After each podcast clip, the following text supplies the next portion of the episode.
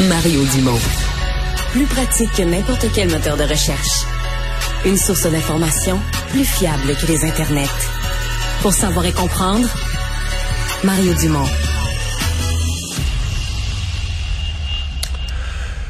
Alors, euh, la fermeture du chemin Roxham a réglé euh, le problème du chemin Roxham, mais euh, n'a peut-être pas vraiment réglé le problème d'entrée de, de, de, migrants qui entrent maintenant d'autres façons, qui entrent maintenant par l'aéroport. Le sujet était déjà dans la discussion, il y a eu des reportages ici et là, questionnements là-dessus. Mais ça a comme pris une autre dimension ce matin, alors que le ministre québécois des Relations canadiennes et de la francophonie, euh, ministre responsable de la langue française, l'a dit comme tel, que le chemin Roxham, ben, la fermeture n'a pas réglé grand-chose. Il est avec nous. Jean-François Roberge, bonjour. Bonjour, M. Dumont. Mais ça, ça a quand même, je dire, ça a quand même réglé le, problème du chemin Roxham, l'entrée complètement illégale, irrégulière, un peu chaotique. Ça, ça n'a plus lieu.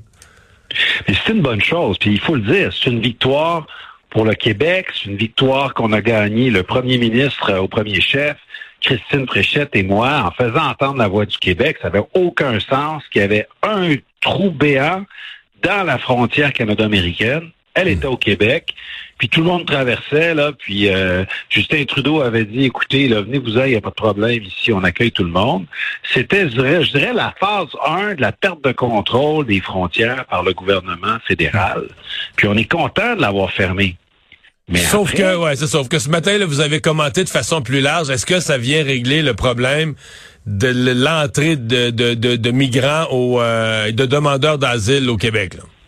Mais si on n'avait que fermé le chemin Roxham, on aurait fait un pas de géant, quelque chose d'exceptionnel et durable.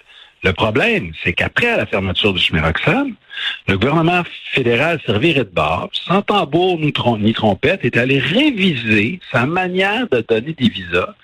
Puis là, il a, il a assoupli les règles, ce qui fait que euh, il, a, il, a, foré un trou ailleurs après en avoir colmaté un.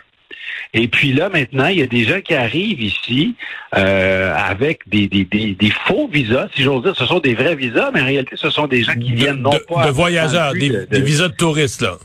C'est ça. Alors que dans le fond, ce, sont des demandeurs d'asile qui arrivent ici sous un prétexte, euh, disons, qui, qui n'est pas le bon. Et tout ça, c'est avec la complicité du gouvernement fédéral. Et donc, c'est ça que, que je décris notamment. Et ils arrivent beaucoup, beaucoup, beaucoup, encore une fois, au Québec.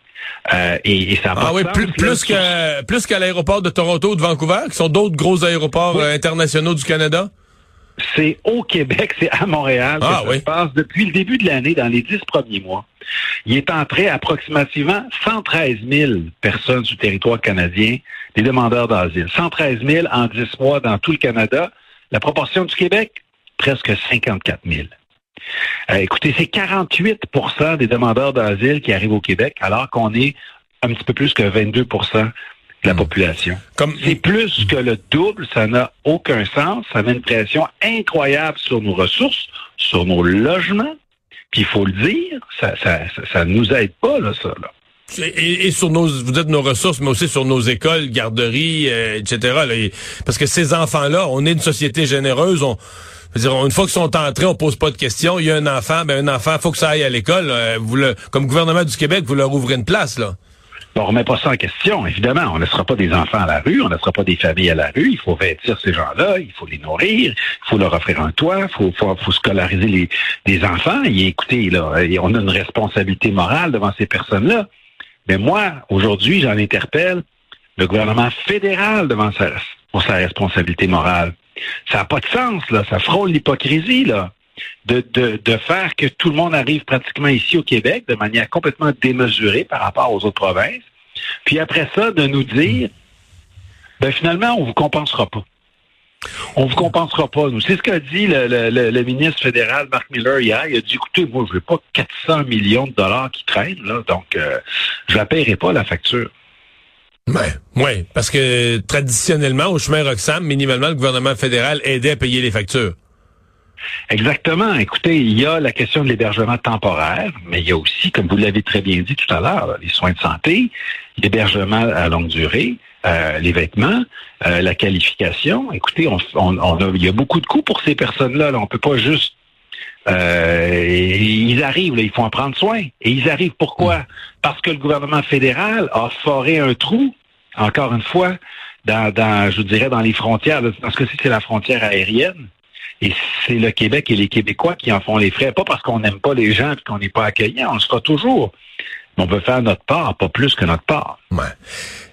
Comment, vous allez peut-être me répondre, euh, va poser la question au ministre fédéral de l'immigration, là, mais comment vous, vous comprenez qu'on émet des, visas de touristes euh, si facilement, ou en tout cas, quelle vérification on fait qu'une personne qui a, par exemple, qui a un visa de touriste, qui a son billet d'aller, son billet de retour, euh, euh qui, qui, disons, a les caractéristiques de base d'un touriste, là? Ben, il y avait, écoutez, là, j'ai pas le formulaire devant moi, mais il y avait des, un questionnaire qui était beaucoup plus serré. Euh, Autrefois, il y avait des conditions qui étaient beaucoup plus serrées, euh, ce qui fait que oui, il pouvait y avoir des gens qui, qui entraient sous, sous différents prétextes, puis qu'après ça, euh, reviraient à leur capot de bar, faisaient une demande d'asile alors que c'était pas l'intention initiale. Mais euh, le, nombre a explosé depuis que le gouvernement fédéral a assoupli ses règles. Euh, de manière trop trop laxiste et, et ça fonctionne pas ça fonctionne pas il faut respecter la capacité d'accueil mmh.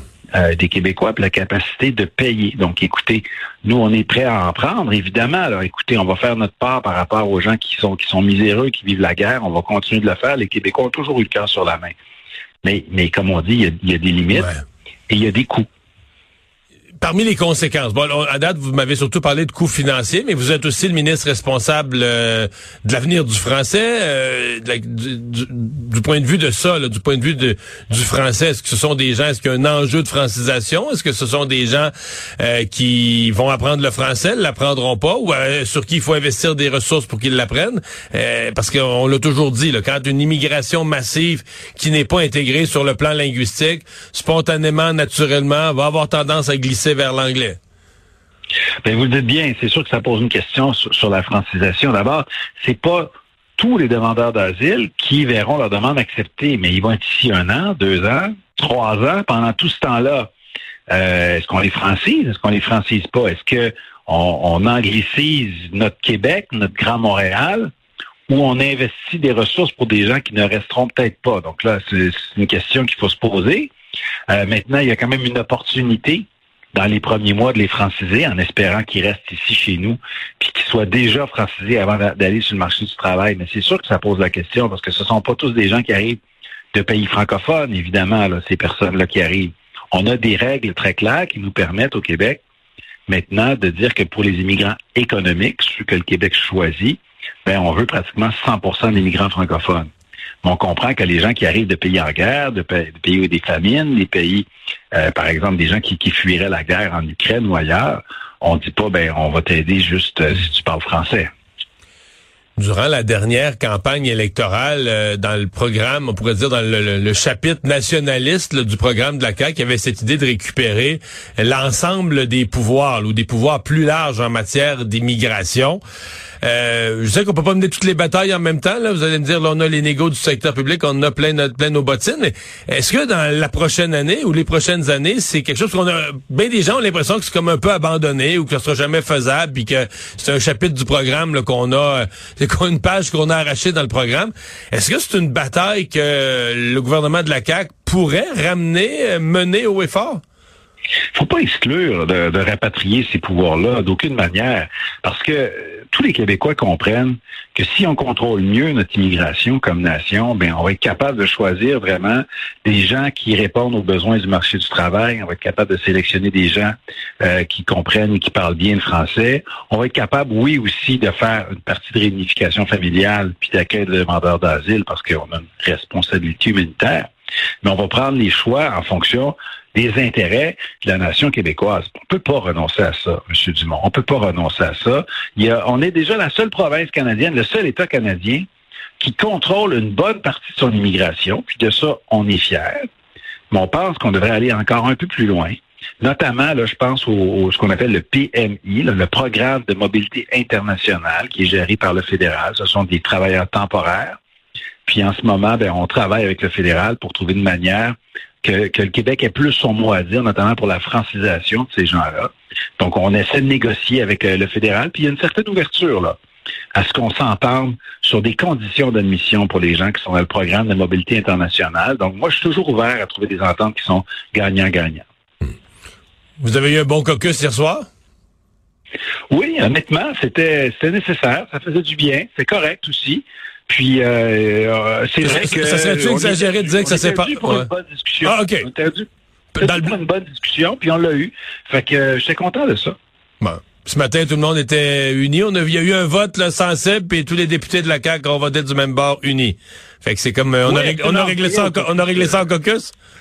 Oui, puis on voyait au caucus de ce matin, parce que tous les matins, il y a un petit caucus. Euh, je sentais là une humeur un peu plus euh, légère, euh, le sourire plus facile. Donc, c'est correct. Je trouvais ça tout à fait sain. Puis on voyait qu'aujourd'hui, là, tout, tout, le monde était en bloc. Tout le monde était uni. Jean-François Roberge, merci beaucoup. Merci beaucoup. Bonne journée.